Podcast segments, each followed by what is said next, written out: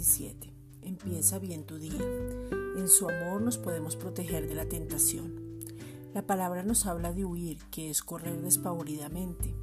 Cuando te identificas quién eres y a quién le perteneces, es cuando en su amor ya no preguntas qué puedo o no hacer, porque su amor te llena y te da la habilidad para tomar decisiones sabias y oportunas porque cuando Él nos llamó, nos dio dones, unción, su gracia, su poder y además el Espíritu Santo para ser guiados en todo.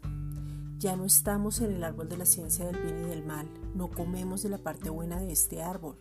Ahora en su amor comemos del árbol de la vida que se llama Jesucristo y podemos dejar que Él actúe en nuestras vidas. Primera de Corintios 6:12. Ustedes dicen, se me permite hacer cualquier cosa, pero no todo les conviene. Y aunque se me permite hacer cualquier cosa, no debo volverme esclavo de nada. En su amor, toda tentación nos lleva a huir de ella misma no alimentamos nuestro ego, sino que colocamos nuestra mirada en aquel que nos amó y somos protegidos porque Él mismo fue tentado en todo para darnos la capacidad de permanecer siempre firmes. Esta es una reflexión dada por la Iglesia Gracia y Justicia.